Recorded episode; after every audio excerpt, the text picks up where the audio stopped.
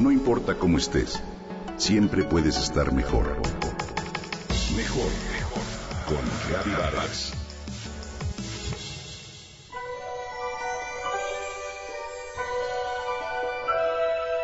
León, un adolescente de 14 años, está obsesionado con Osbelia, una bella joven de aspecto angelical. El camino se convierte en una travesía plena de aventuras en las que León se relaciona con distintos personajes que lo hacen crecer enriquecido por las experiencias, cruza el último umbral de la niñez para convertirse en un verdadero adolescente. Seguramente lo leíste en la escuela. Se trata de Un hilito de sangre, una de las obras más importantes de Eusebio Rubalcaba, escritor mexicano que falleció recientemente. Hijo del violinista Higinio Rubalcaba y de la pianista Carmen Castillo, Eusebio nació en la ciudad de Guadalajara el 4 de septiembre de 1951. Fue narrador, poeta, ensayista y dramaturgo. Entre 1978 y 82 disfrutó de becas del IMBA, Fonapaz y del Centro Mexicano de Escritores que le permitieron perfeccionarse en distintos campos de las letras. Fue también editor de la página literaria La Furia del Pez y director del suplemento cultural del diario Tribuna.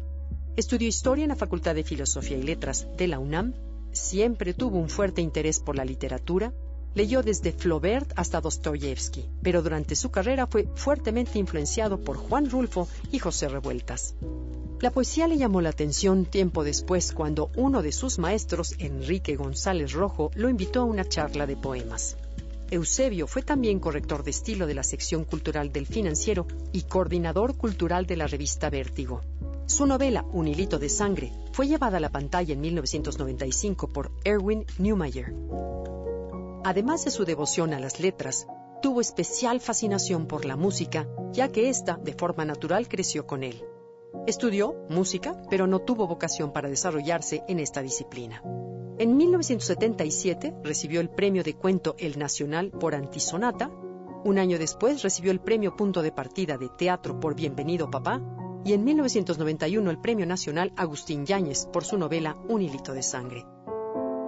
Colaboró en Casa del Tiempo, en El Día, Milenio, Ovaciones y Revista Mexicana de Cultura, entre otros medios. Otras de sus obras conocidas son Una cerveza de nombre de Rota, Pocos son los elegidos perros del mar, que es una compilación de relatos cortos publicado en el 2012. Fue autor de 12 libros de poesía, 13 cuentos y más de 15 novelas. Escribió sobre música y durante muchos años dio clase de apreciación musical y coordinó múltiples talleres literarios. Su muy peculiar estilo de concebir e interpretar el mundo le ganó adeptos de muy diversas generaciones y tuvo entre los adolescentes a sus seguidores más asiduos. Por ello participó en la sección Un hilito de sangre, homónima de su novela, en la revista mensual especializada en rock La mosca en la pared, donde compartió espacio con el escritor José Agustín. El 7 de febrero murió a los 65 años de edad por un hematoma cerebral. Eusebio Rubalcaba, uno de los más notables exponentes de las letras mexicanas.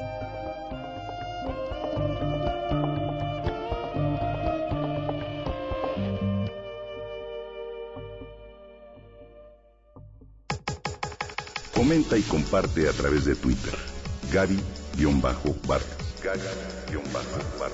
No importa cómo estés, siempre puedes estar mejor. Mejor, mejor. Con Vargas.